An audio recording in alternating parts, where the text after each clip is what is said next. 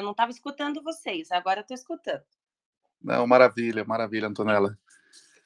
Bom, pessoal, para quem está chegando aí cedinho no Agile Break News, sejam todos bem-vindos a mais uma edição. Gostaria de é, começar fazendo aqui a minha audiodescrição.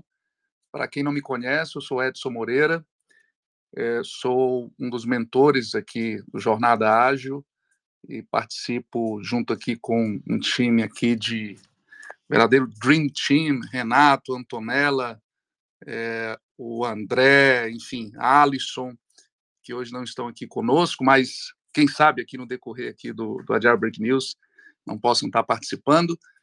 É, hoje nós vamos é, contar com a Antonella para falar como foi a experiência dela no, no Web Summit Lisboa, mas antes de, de falar sobre a experiência da Antonella e ela compartilhar com todos os nossos ouvintes como é que foi essa incrível experiência nesse evento, é, vamos dizer assim, mundial, né, de grande repercussão, é, eu gostaria de fazer uma, uma breve um breve resumo do que aconteceu durante essa semana no Jornada Ágil 731. Essa semana, nós é, tivemos na segunda-feira uma discussão do Gildo Cavaleiro e Edson Barbosa sobre o futurismo na carreira. E na quinta-feira tivemos uma discussão bem bacana com o André Sanches e Klaus apresentando o Percival, que é uma ferramenta para avaliar a contribuição da equipe. Vale também lembrar né, que tem novidades no Universo Ágil. O podcast Ágil corre no YouTube para assistir os três episódios que já estão disponíveis. E o Univer Talks também chegou com tudo, com bate-papos de titãs. Nessa semana teve bate-papo de agilidade e orientação empreendedora com Gildo Cavaleiro, Guilherme Santos e Vanessa Blas. O evento, é bom lembrar, é 100% gratuito. Bom, continuando a minha audiodescrição, como falei, para quem está chegando agora, meu nome é Edson Moreira.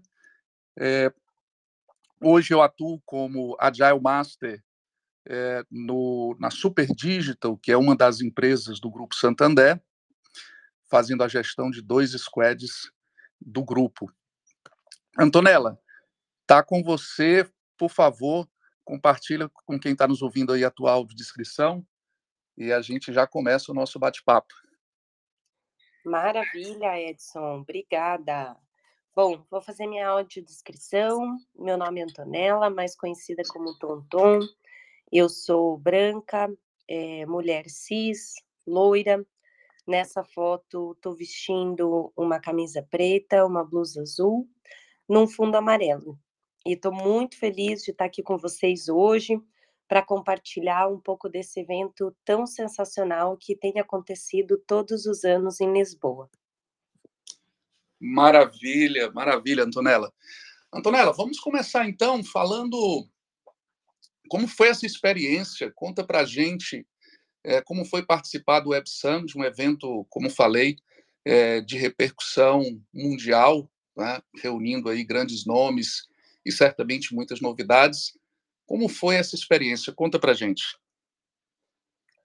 Bom, para começar falando da minha experiência, né, que foi indescritível, é, eu começo falando que eu participei de uma missão empresarial que foi desenvolvida pela Atlantic Hub, que é uma é uma startup que internacionaliza startups brasileiras em Portugal, que é a porta de entrada do ecossistema europeu.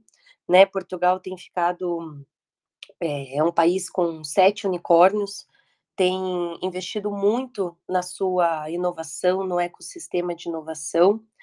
E nessa missão eu visitei alguns dos lugares mais interessantes que eu posso dizer que eu já vi né? A gente foi no Tagus Park, que é um parque de ciência e tecnologia, onde estão várias startups, empresas multinacionais, empresas é, privadas, públicas, universidades contribuindo. para a inovação no país como um todo. É, também visitei é, o primeiro unicórnio de Portugal, que foi a Farfetch, que é uma startup do mercado de luxo, que reúne algumas das principais marcas mais famosas do mundo.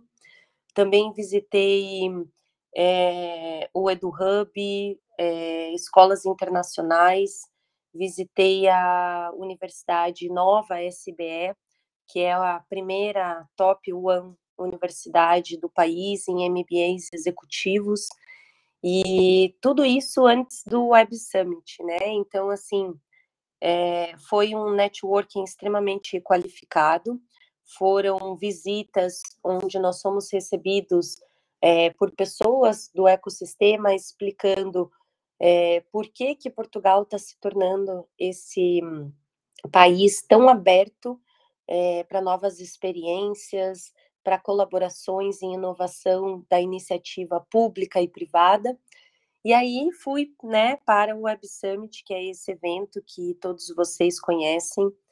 Então foi uma viagem sensacional, onde eu pude tirar aí algumas boas lições de como inovar e como um país tão conservador tem investido pesado em inovação, em olhar diferentes perspectivas e realmente abrir o mercado é, para dar luz a muitas startups, não só do Brasil, mas também do mundo, para entrarem na Europa como um todo.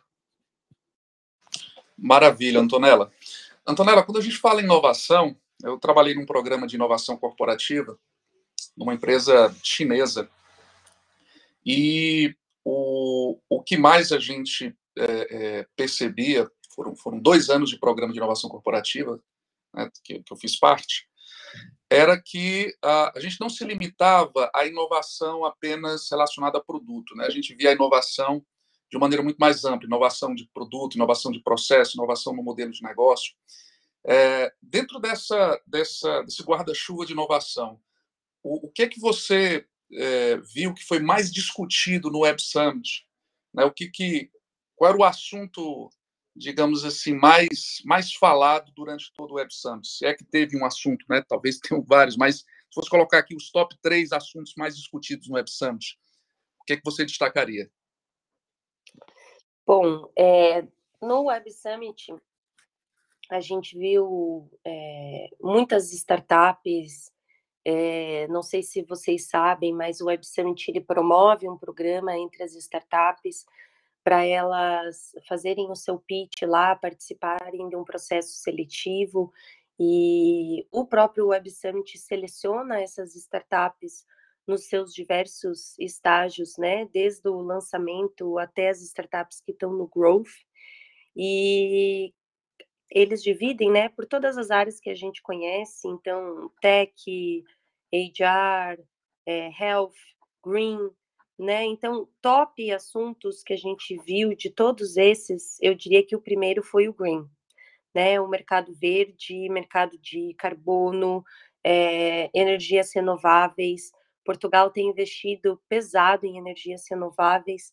Até eu participei de uma palestra do, do presidente, né, que ele estava contando é, que a guerra da Ucrânia é, trouxe muitas, muitas conversas sobre a questão das energias renováveis no país. Por exemplo, Portugal hoje produz 60% e até 2030 eles querem produzir pelo menos 80% de energias renováveis para sustentar o país nesse sentido.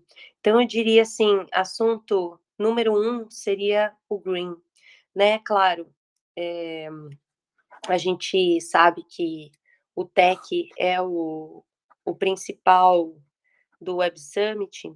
Achei muito interessante.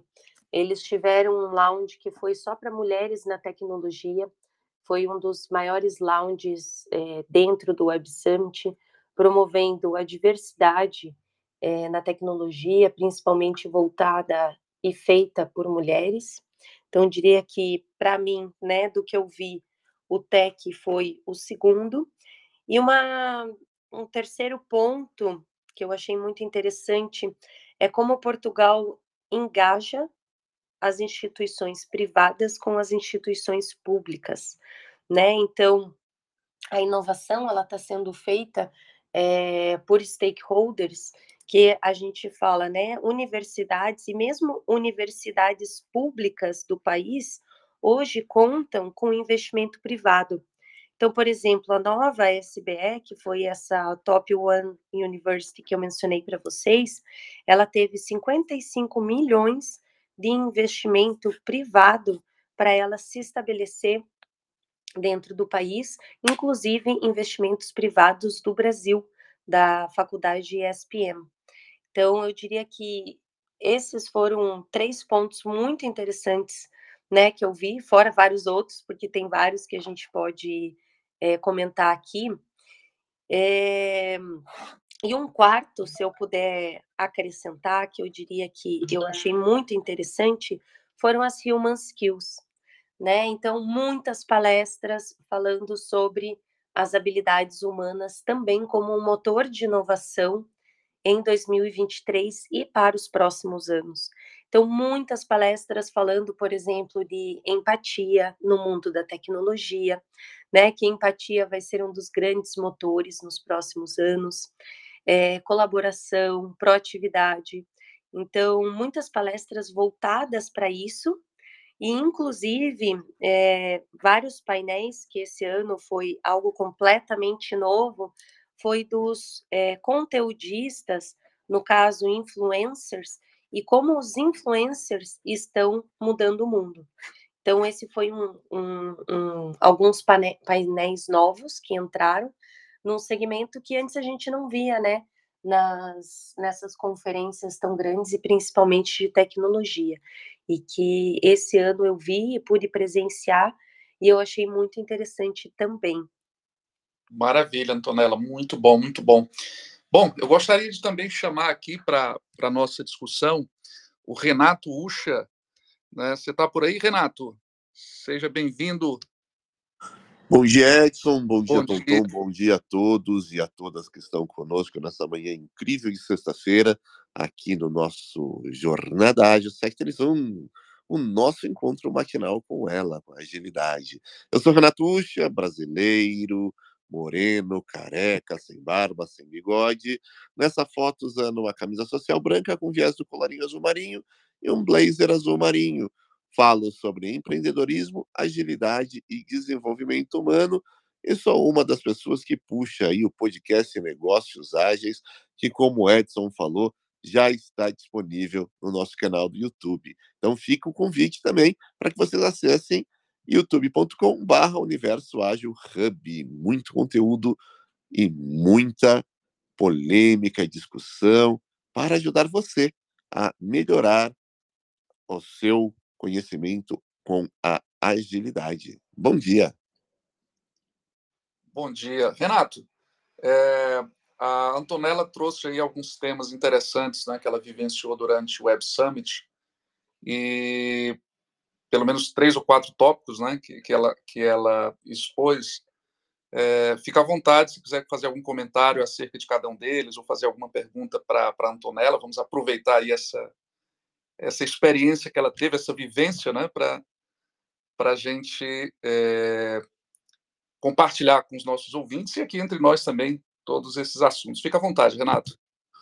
Perfeito, Edson. Tonton, pergunta para você, o povo quer saber, Tonton, qual que é, na sua obviamente, na sua perspectiva, a principal diferença que você viu nesse evento, pelo fato de ser na Europa e um de um evento semelhante aqui no Brasil? O que mais te chamou a atenção, eh, quando você compara com os eventos aqui no Brasil?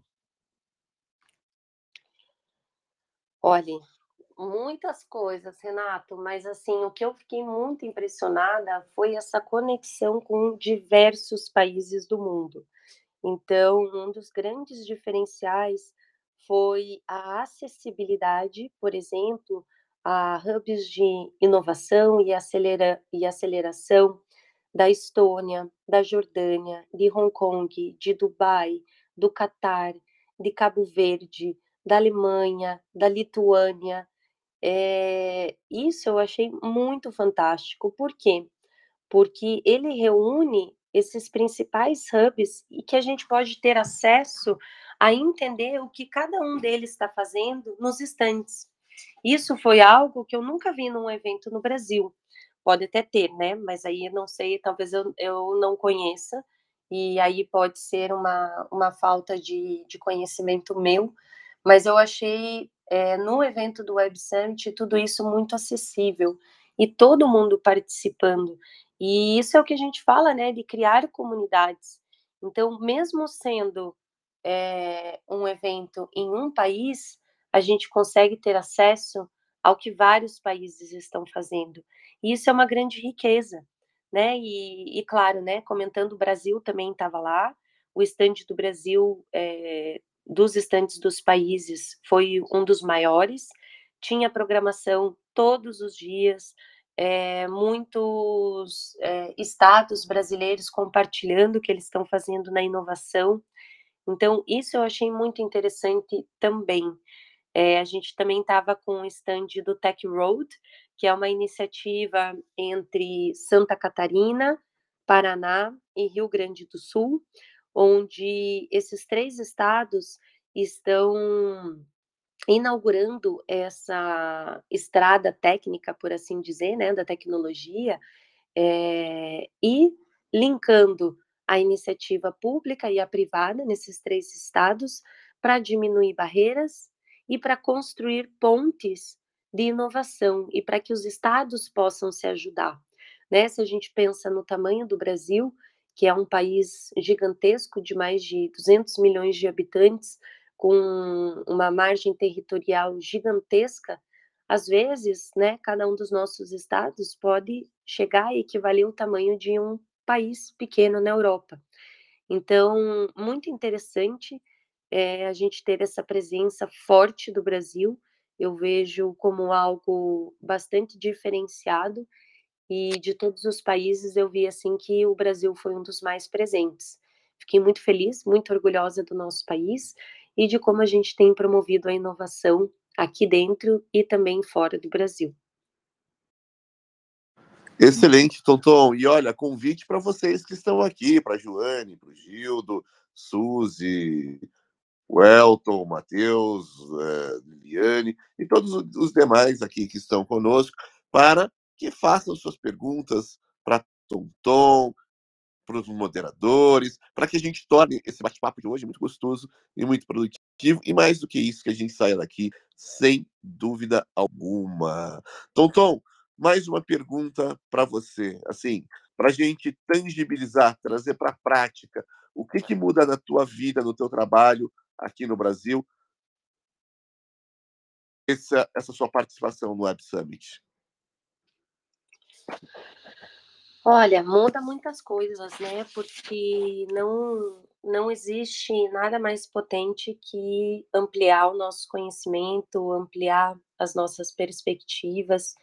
É isso que possibilita que nós sejamos mais criativos, que a gente desenvolva o nosso mindset de crescimento, a nossa liderança, é, a forma como a gente pensa em inovação.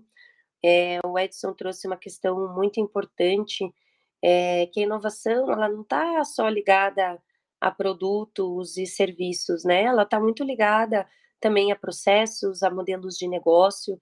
E eu vejo que, assim, dentro das empresas, às vezes a gente ainda peca um pouco nesse sentido. Eu trabalhei muitos anos em multinacional, trabalhei na ExxonMobil, é, liderando o Comitê de Inovação no Brasil, e, e esse era um ponto que eu sempre trazia, que a inovação, ela mora nas pequenas coisas, ela mora nos detalhes do dia a dia, né, e, e a gente pode fazer de diferentes formas possíveis. Então, é, e claro, através de diferentes técnicas, ferramentas, é, modelos de negócio. Então, Mas, pode falar.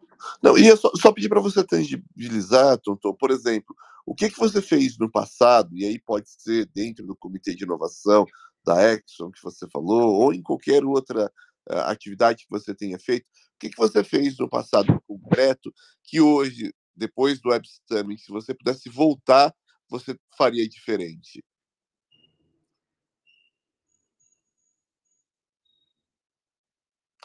Bom, eu acho que naquela época a gente uma das coisas, eh, legais, assim, que eu posso trazer, tangibilizar, eh, quando eu entrei no comitê de inovação, eh, esse comitê ele tinha apenas pessoas técnicas, pessoas de tecnologia.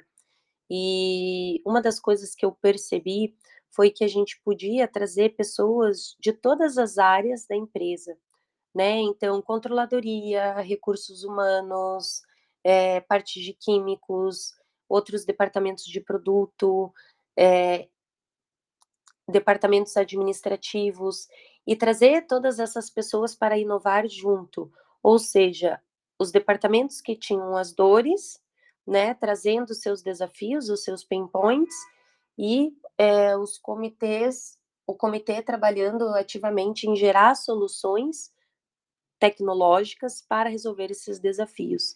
Isso é uma coisa que já acontecia, que eu acho muito interessante, está bem conectada com o que eu vi no Web Summit, mas o que eu vi no Web Summit, em termos de modelo de inovação, que eu diria que poderia ser um grande diferencial, é que, por exemplo, grandes empresas em Portugal e na Europa, elas têm os comitês de inovação ou as áreas de inovação, né, eh, tem empresas que têm a inovação em apenas uma área, outras têm pessoas de inovação dentro dos diferentes times de produtos e serviços. Eh, essas empresas, elas investem em startups, né, ou programas de inovação aberta, o que pode ser muito interessante, mas o grande diferencial que eu achei bem interessante, é que essas empresas também estão criando venture capitals para investir em startups que têm ideias que podem revolucionar o seu próprio negócio. E esse é um modelo que eu vejo que a gente ainda está engatinhando, principalmente no Brasil. E é um modelo muito interessante, porque aí a empresa, ela pode ter dentro dela o braço de inovação, que nem eu comitê comentei, dentro de comitês, uma área específica, ou pessoas de inovação inseridas no negócio, ter esses programas de inovação aberta ou startups criando novas ideias, mas aí também criar fundos de investimento que possam possibilitar que essa inovação ela seja ainda mais ampla e que ela aconteça de uma maneira estruturada, né, através de um planejamento, porque se você tem um investidor, um angel investor, que está investindo, que está fornecendo smart money com conhecimento que ele tem para essas startups, você potencializa esse modelo de negócios como um todo, e ele acaba se tornando muito mais inovador. E eu vejo que isso é algo que a gente poderia trabalhar mais dentro do Brasil. Eu conheço pouquíssimas empresas que fazem isso. Não sei se faz sentido para vocês, se vocês concordam. Boa pergunta, Tonton. Eu tenho observado é, essa questão da, de, de, você colocar ali é, uma área de inovação, botar grana, montar uma venture capital interna, um fundo, né, um fundo de investimento para colocar grana nessas startups. É, só que o que eu tenho observado na prática é que, para as grandes empresas, tudo que é inovação, uh, o ciclo de inovação, em geral, é um ciclo que não é curto. E a grande empresa trabalha com ciclos anuais. E, e como grandes empresas estão faturando na ordem do bilhão ou de alguns bilhões, quando você coloca uma startup que está lá engatinhando, que está lá é, aprendendo, isso acaba se tornando distração para a área comercial, para a máquina de vendas da grande empresa. Como que você tem observado esse movimento para que seja duradouro e, e que para que essas startups não morram? Porque eu já vi muitas grandes empresas comprando startups e matando completamente porque a máquina de vendas da grande empresa não eh, entende que é ruído, que é distração e que os produtos da startup não estão maduros o suficiente para jogar no mercado que ela joga. Né? Qual que é a sua opinião a respeito? Bom, a primeira coisa que eu vejo nesse sentido é a cultura, né, a cultura da grande empresa versus a cultura da startup. E muitas vezes, se esses valores e esses princípios não estão alinhados entre as 2, pode ocorrer o que você falou, que é essa questão de matar, ou a ou a famosa frase que a gente sempre escuta, né, do Peter Drucker, que a cultura, eh, come a estratégia no no café da manhã, né. Desculpa, a estratégia come a cultura no café da manhã, ao contrário. Eh, então, assim, aí é preciso traçar um plano pra entender realmente que esses ciclos, eles são diferentes, e que a gente precisa fazer com que esses ciclos, não necessariamente que eles caminhem juntos, mas entender que eles têm a sua evolução de forma diferente, e capitalizar isso através das habilidades humanas, como que nós conseguimos criar essa sinergia entre as startups e as grandes empresas. Por que que em algumas dessas parcerias isso funciona? É isso que a gente precisa estudar mais, né, quais são os aspectos da cultura, os aspectos da inovação, ou dos ciclos da inovação que realmente funcionam. Vou trazer aqui, Tonton, um um exemplo prático do que eu vivenciei. Eh, eu trabalhei do lado de uma startup que funcionava como um fundo de investimento de uma grande multinacional.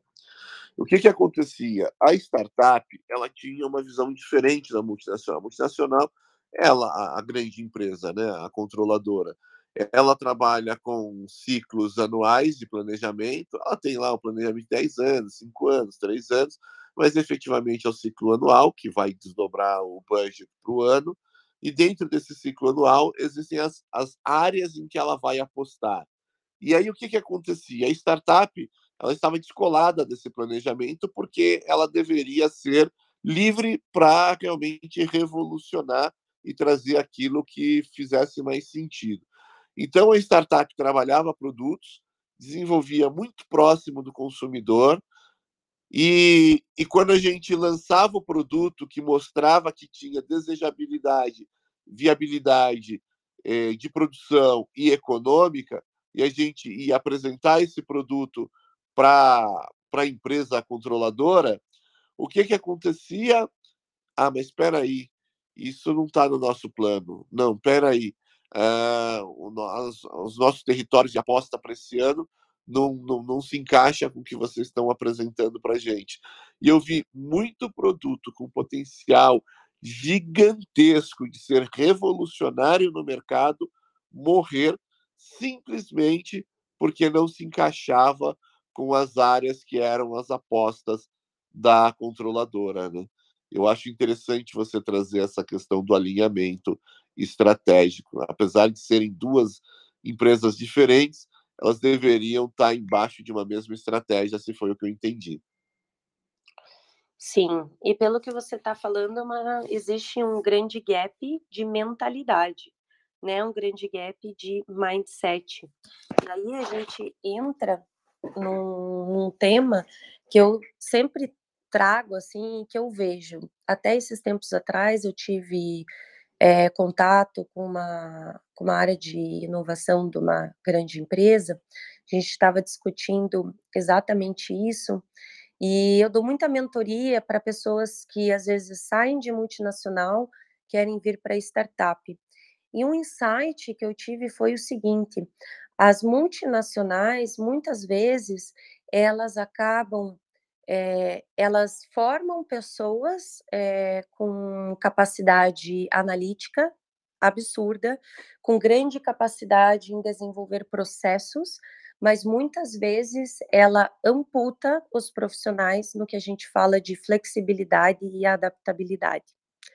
Então pra mim esse foi um grande insight que eu acho que entra muito aqui no que nós estamos falando, né, porque você mesmo comentou, o produto ele estava muito próximo do consumidor, ele tinha uma viabilidade econômica, mas por que que as pessoas da grande empresa, por que que as pessoas que trabalham nessa multinacional estão dizendo que ele não tá no plano e ele não se encaixa? porque muitas vezes essas pessoas não conseguem ver a inovação, elas não conseguem ver esse ciclo por essa disparidade de visão. Então, a startup tem uma visão inovadora, uma visão flexível e adaptável da realidade para trazer algo diferenciado, mas a multinacional ainda não está no mesmo estágio falando em habilidades humanas de flexibilidade, adaptabilidade e estratégia de inovação para um mundo que está em constante é, transformação. Essa é a minha visão. Aí, por isso que eu trouxe essa questão do, do, alinhamento do planejamento estratégico. E quando a gente fala de planejamento estratégico, não é só é, o cronograma de implementação, quando que vai colocar no mercado, mas entra também dentro da estratégia esse alinhamento de habilidades humanas. Não sei se eu consegui me fazer entender. Muito bom, muito bom, Antonella. Ela, é, tem, tem uma pergunta aqui de um ouvinte é, que eu acho importante trazer aqui para a nossa discussão, é do José Zago. Ele pergunta o seguinte: Antonella, você acredita ser possível aplicar em nossa educação é, algo voltado para o investimento privado junto com o estatal? Olha, uma grande tendência que eu tenho visto é, são as GovTechs. Né? As GovTechs, elas estão crescendo muito, é, não só no Brasil, mas também em outros países, é, tanto que né, o Agile Trends já tem um evento direcionado para as GovTechs. Tive contato com a, uma aceleradora é, de startups só de governos e voltada para energias renováveis e, e, green, né? Que é a Gov to Green. E eu acredito que sim, tem muito espaço para que ambos estes mundos possam criar soluções para o futuro. E na verdade, na verdade, eu acho que não existe um futuro onde as duas iniciativas não colaborem juntas. Por quê? Hoje, pelo menos no Brasil, a gente vê uma máquina estatal é, inchada, você vê uma máquina estatal onde as pessoas entram né, através de concursos públicos e, e o setor público brasileiro ele tem uma velocidade menor que a velocidade das empresas privadas. Mas eu vejo pequenas movimentações em relação a isso mudando. Por exemplo, tem estados que estão revolucionando nesse sentido. Quando eu fui no Agile Trends aí no começo do ano, eu vi é, muitos é, departamentos públicos participando é, do Agile Trends para implementar agilidade dentro né, dos órgãos públicos nos seus estados. E, por exemplo, o Ceará estava lá no Web Summit e o Ceará mostrou muito isso, como é possível trazer investimento público e privado, seja em termos de conhecimento, seja em termos financeiros, para alavancar os estados brasileiros.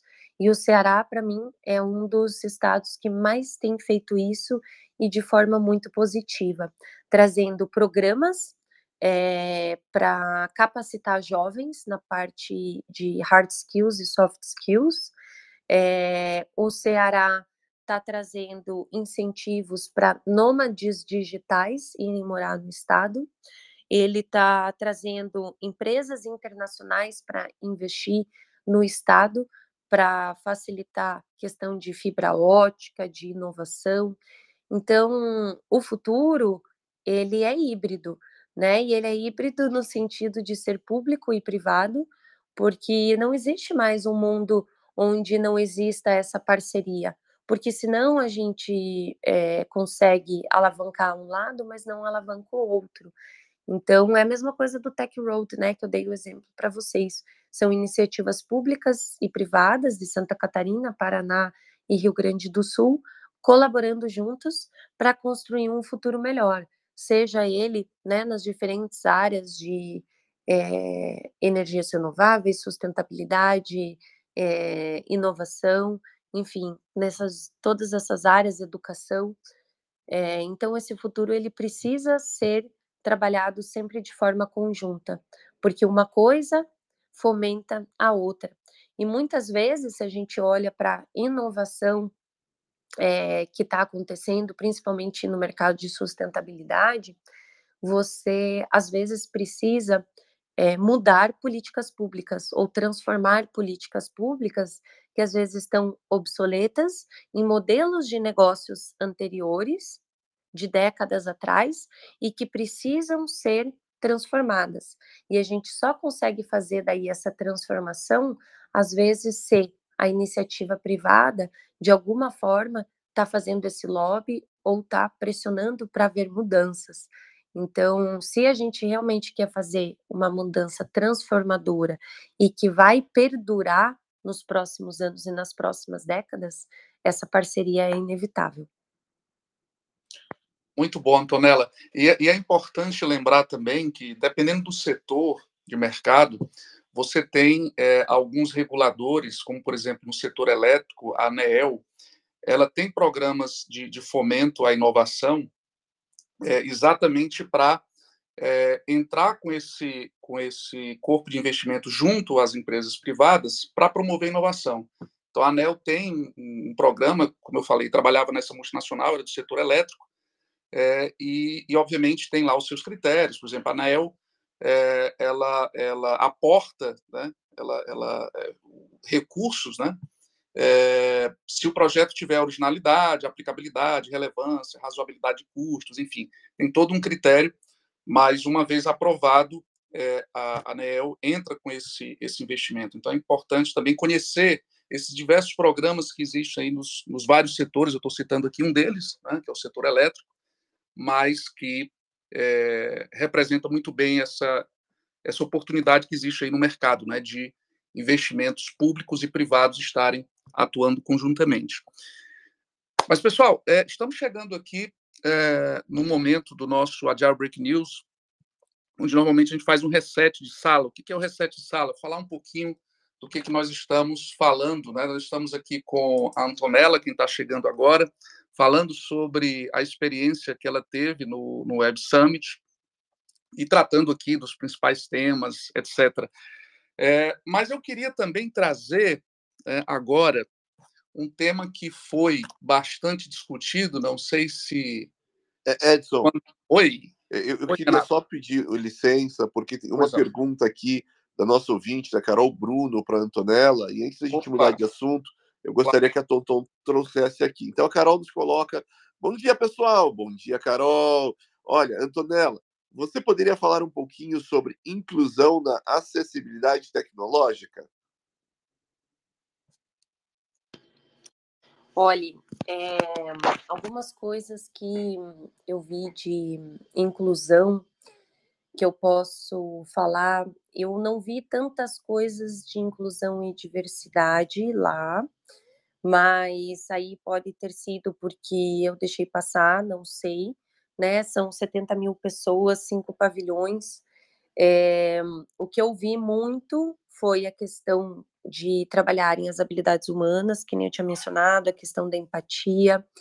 Eu vi aplicativos de acesso remoto, é, onde é, pessoas que trabalham com tecnologia podem fazer um troubleshooting em qualquer problema técnico que você tiver, mas assim, não vi algo tão específico no sentido de inclusão que eu assim, trouxe, pudesse trazer aqui como exemplo. A não ser, Carol, que você tenha, assim, alguma pergunta muito específica, que daí possa é, me ajudar, assim, a, a lembrar de algo que eu tenha visto. Não sei se você queria saber alguma coisa é, voltada, assim, a pessoas com pouca acessibilidade ou o que você pensou nesse sentido. Então, se você quiser descrever mais para nós, trazer mais detalhes, quem sabe eu possa é, trazer um exemplo mais é, cirúrgico para você. Maravilha, Antonella. Vamos aguardar aí, se, se tiver algo mais específico, a gente pode voltar aqui com a Antonella, mas eu queria aproveitar a Antonella aqui também.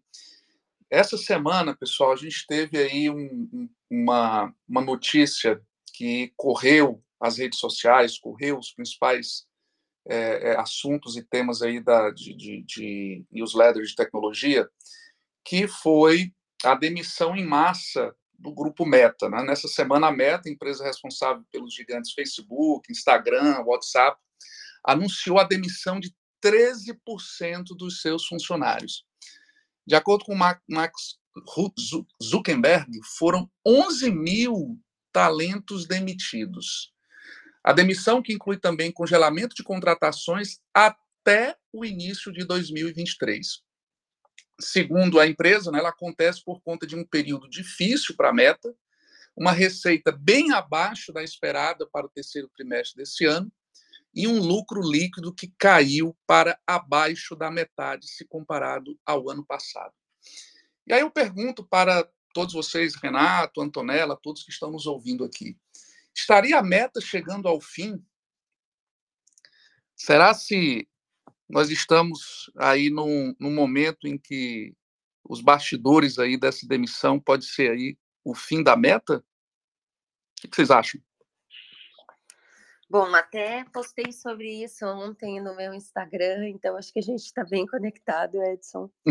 é, até uma das perguntas que eu fiz para minha audiência foi: será que a crise está tensa ou será que foi é, realmente uma falta de planejamento na hora de avaliar o growth da empresa? Né? O que, que eu vejo? É, muitas empresas fizeram isso. Twitter demitiu, Netflix demitiu, é, tantas outras grandes, né? A gente viu o Ebanks é, neste ano demitindo. Tem vários fatores macroeconômicos, né? Depois aí da, do Covid, é, muitas empresas estão tendo que redimensionar os seus trabalhos.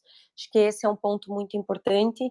Outro ponto também é a questão das mudanças de modelos de negócio, que é o que a gente é, que a gente falou agora há pouco, né? Eu dou muita mentoria para startup e eu acho que, assim, de cada 10 startups que eu mentoro, pelo menos umas oito estão, estão pivotando o seu modelo de negócios. Porque o mundo mudou, a forma como as pessoas estão interagindo mudou, a forma como os clientes B2B né, e B2C estão comprando também mudou. Né? Os clientes eles estão é, mais seletos na hora de escolher uma empresa, um serviço, é, fazer negociações. A gente vê que antes empresas que faziam planejamento estratégico, que nem a gente estava falando aqui de um, dois anos, passaram a fazer esse planejamento de três em três meses, porque durante a pandemia o consumo ele estava muito incerto. Então, como que você planeja é, o que você vai ofertar se você não sabe como que a tua demanda vai comprar.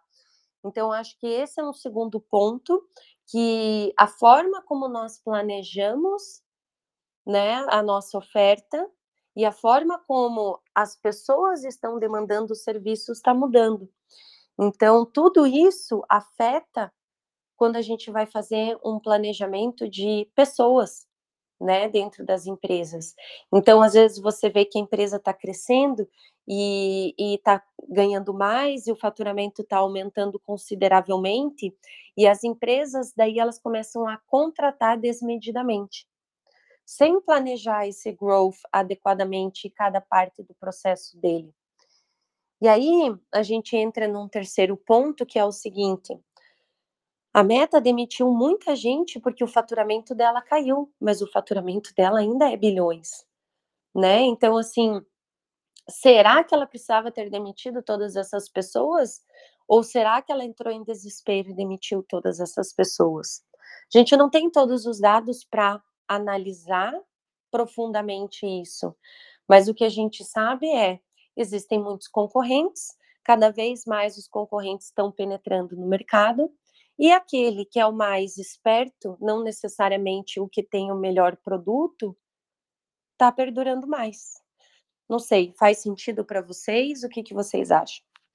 Eu quero trazer aqui uma colocação, Tonton, do nosso ouvinte Matheus, porque afinal de contas a gente faz esse programa não é para a gente aqui fazer uma rodinha de, de conversa entre amigos, mas sim para ajudar essa nossa audiência maravilhosa formar opinião. Então, nada mais justo que a palavra no nosso ouvinte aqui seja mais valorosa de todas. Então, o Matheus Trindade traz o seguinte: o Matheus está explorando um mercado muito diferente. Creio que é a história de um passo para trás, dois para frente. Muito obrigado, Matheus, pela sua colocação, seu posicionamento. Bom, Edson, trazendo aqui meus, meus centavos, meus cents de bitcoins. Primeiro, eu não gosto dessa visão apocalíptica, né? Ah, será o fim da meta, será, agora vai acabar. Tom trouxe aqui um fato super relevante: o faturamento continua na casa dos bilhões. Nós estamos falando de bilhões de dólares, o que significa que são vários e vários e vários bilhões de reais. E o que eu vejo é o seguinte: a, o Mark Zuckerberg tem, tem sido um visionário, foi lá atrás quando criou o Facebook. É, não vou entrar no método, nos experimentos que ele já rodou na plataforma, mas um fato, uma, existe um fato concreto, que ele tem uma plataforma multibilionária. E ele está usando essa plataforma multibilionária dele para talvez trazer o que possa ser, o que pode vir a ser, é uma aposta, um, a próxima revolução da humanidade, que é o metaverso. E você construir algo nesse sentido é algo que drena muito dinheiro, é muito investimento, é muito investimento mesmo. Então, é, talvez seja o momento aí de reequacionar, porque existe uma cobrança muito forte de investidores que não estão lá preocupados com o negócio para dar resultado daqui 5, 10 anos. Talvez eles queiram metaverso rodando esse ano. Nós já esperamos tanto tempo, já esperamos um, dois, três anos. Esse negócio tem que decolar agora, ou a gente vai flipar. Né? A Tonton trouxe muito aqui a questão de pivotar. Talvez seja uma mensagem dos investidores querendo que o, que o Zuckerberg pivote. Mas é bom lembrar no passado, né? O passado do Facebook, antes de virar meta, é, investidores queriam que fosse vendido para realizar lucro. E foi a, a petulância, a insistência do Mark que fez com que a plataforma não fosse vendida naquela época e se tornasse o gigante é, que é hoje, no, com a relevância que existe no mundo. Né? Então, eu deixo aqui esses 100 de bitcoins, não acho que seja o fim do Facebook, é uma, é, um ajuste, a gente não gosta, né? Sempre que a gente fala em pessoa sendo desligada, não é uma notícia bacana, não é uma notícia gostosa de se dar, é, principalmente quando é uma leva de 11 mil pessoas, pessoas sendo demitidas por e-mail, parece algo bastante desumano, mas do ponto de vista de, de uma empresa, às vezes é melhor você desligar 13% do seu quadro de funcionários para salvar 87% que continuam trabalhando, do que manter o quadro de funcionários e, eventualmente, no, no, no, no médio e longo prazo, você acabar fechando as portas. Então, é, a gente tem que encarar como fazer, fazendo parte do jogo. Eu gosto da, da ideia do jogo jogado e faz parte do jogo. Bola para frente, marca e levanta a cabeça, vai continuar trabalhando, vai continuar inovando e eu não tenho dúvida aí de que mais um tempo aí, logo, logo, o Facebook está recontratando, a Meta está recontratando, como é cíclico, né? Todas as empresas fazem. Tem época que é uma época de apertar os cintos, enxugar, desliga uma, uma parte dos colaboradores, passa um tempo, recontrata, contrata gente nova, e quando você olha esse movimento num, num, período longo de tempo, normalmente o saldo é positivo em função do trabalhador sempre a empresa está crescendo, está expandindo e aumentando sua força de trabalho. Então, esses são meus 100 de bitcoins que eu deixo para essa nossa conversa. Antes de acabar, eu queria só deixar um recadinho aqui importante, um recadinho aí do nosso, do nosso produtor, que é o Universo Ágil Hub, para você que está nos escutando agora, gosta de agilidade, ou não gosta, não sabe o que é, quer se aprimorar, quer conhecer, quer saber o que, que como funciona, como que a agilidade pode ajudar a transformar a sua vida, acesse agora universoagilhub.com e conheça a mentoria Agilidade Exponencial. Eu tenho certeza que é um trabalho muito grande de mentoria que pode ajudar você a se transformar, ter melhores empregos, ter melhor poder de reflexão e tudo isso com ela, com a agilidade. fica o convite, universoagilhub.com. Acesse e conheça. Maravilha, Renato. Obrigado, obrigado, Antonella, aí, pelos comentários e as ricas discussões. É, eu, eu, também quero aqui é, levantar uma questão, talvez não, não, não consigamos, em, em, função do tempo aqui, aprofundar, mas é bom lembrar que uma, uma, organização ela tem é, várias. É, são, é multifatorial né, as possibilidades de um encerramento de uma atividade de uma organização.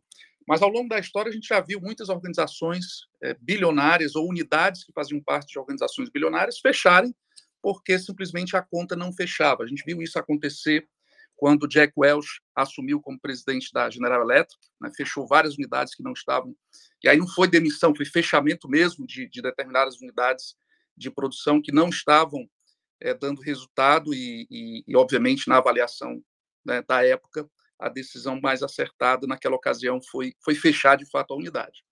Não me parece ser o caso do, do Facebook, mas só lembrando, é o caso da Kodak também, uma gigante que ninguém jamais imaginaria, é, também teve que fechar as portas.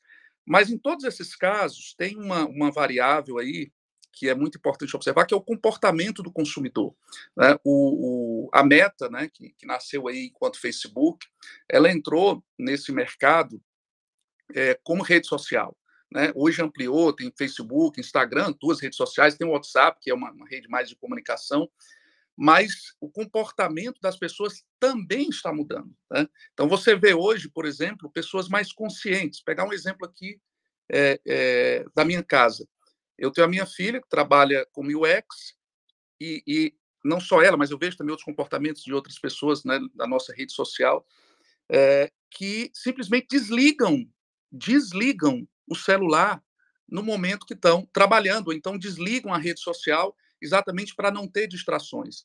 Então, o, o, hoje as pessoas é, estão, obviamente que isso é um, é um movimento crescente, né? não, não sei precisar aqui qual é o volume, mas as pessoas cada vez mais estão procurando tomar as rédeas das suas vidas, sejam as suas vidas pessoais, suas vidas profissionais. E toda rede social, né, olhando aí os influencers, etc., trabalham muito com essa coisa de que, cara, eu preciso ter pessoas ali vinculadas, né, acompanhando o meu trabalho, acompanhando o meu, o meu conteúdo, para que eu possa, de alguma forma, monetizar isso, né? Só que as pessoas, né, a gente tem um turbilhão de informações. Você abre aqui uma, uma internet ou redes sociais, seja qual, qual for, você tem sobre agilidade, eu tenho milhões de pessoas falando sobre agilidade. Então, acaba sendo uma, um bombardeio muito grande de informação. Então, é, olhar esse comportamento do mercado é importante também, e acredito eu, também não, não, temos essa informação, mas acredito que nos bastidores a Meta deve, né, com toda a sua equipe de UX, de, de, de UX Research, UX Experience, enfim, devem estar avaliando esse comportamento e, quem sabe, essa avaliação não vai é, gerar aí como, como consequência né, mudança de modelo de negócio, como falou Antonella, mudança de direção, enfim, eu acredito que tem muito disso também. Bom, chegamos ao nosso ao nosso tempo final. Gostaria de, de abrir espaço aí para a Antonella, para o Renato, para as considerações finais. Antonella, por favor, Fica à vontade para fazer suas considerações finais.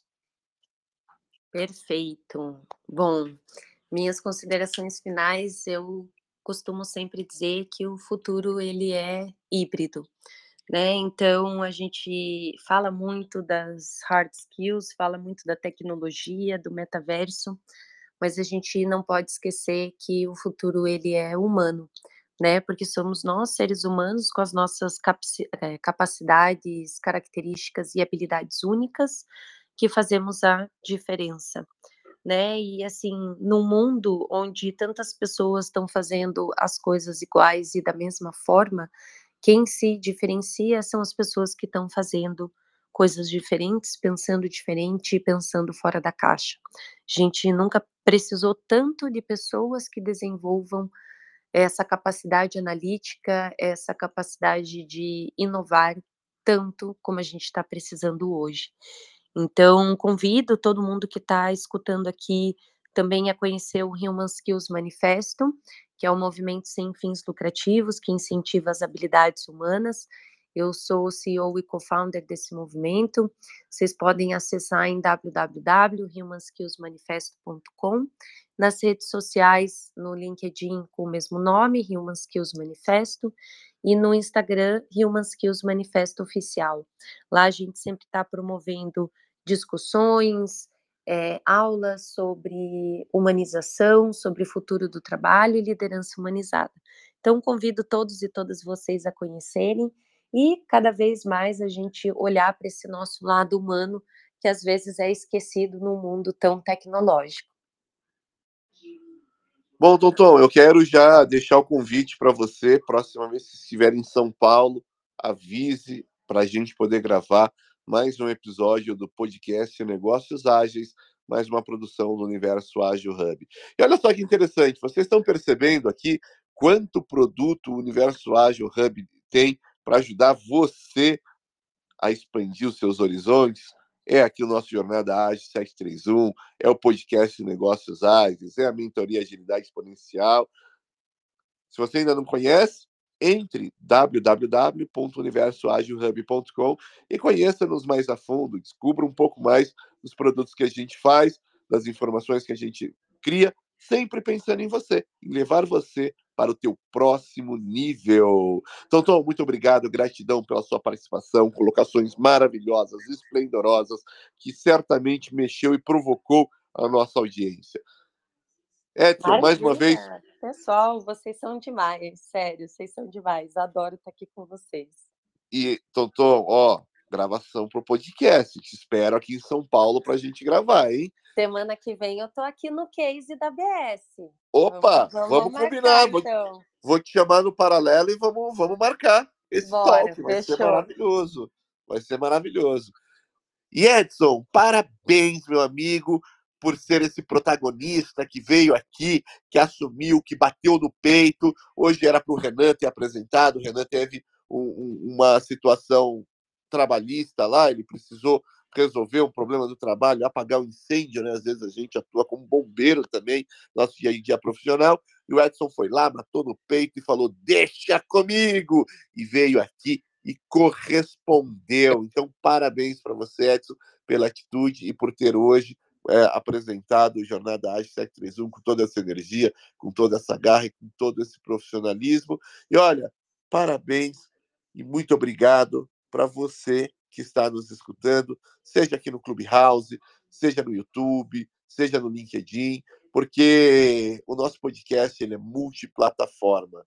Para quê? Para que você possa beber dessa água que é agilidade e se tornar uma pessoa melhor a cada dia Gratidão por ter participado hoje. E vamos embora, ó, quem estiver em São Paulo, semana que vem, segunda-feira, dia 14, às 19 horas, estarei na Campus Party palestrando sobre empreendedorismo. Olha só, fica a dica, Campus Party em São Paulo, segunda-feira, às 19 horas, estarei nos palcos contribuindo e dando um pouquinho de contribuição nesse tema que é um dos que eu adoro.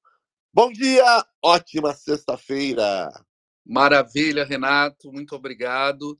Antonella, muito obrigado pela tua participação, foi muito rica e as contribuições, os compartilhamentos do Web Summit. E só tenho a agradecer. Muito obrigado. Na frente de vocês, como dizem os advogados, eu sou um neófito. Né? Vocês já apresentam aqui, já fazem a moderação há muito mais tempo que eu. Muito grato pela oportunidade. E uma ótima sexta-feira para todos. Ótima sexta-feira para você, Renato, Antonella, todos que estão aqui nos ouvindo. E um ótimo final de semana. Um grande abraço a todos, pessoal. Tchau, tchau. Foi sensacional, Edson. Tchau, tchau, pessoal. tchau, tchau.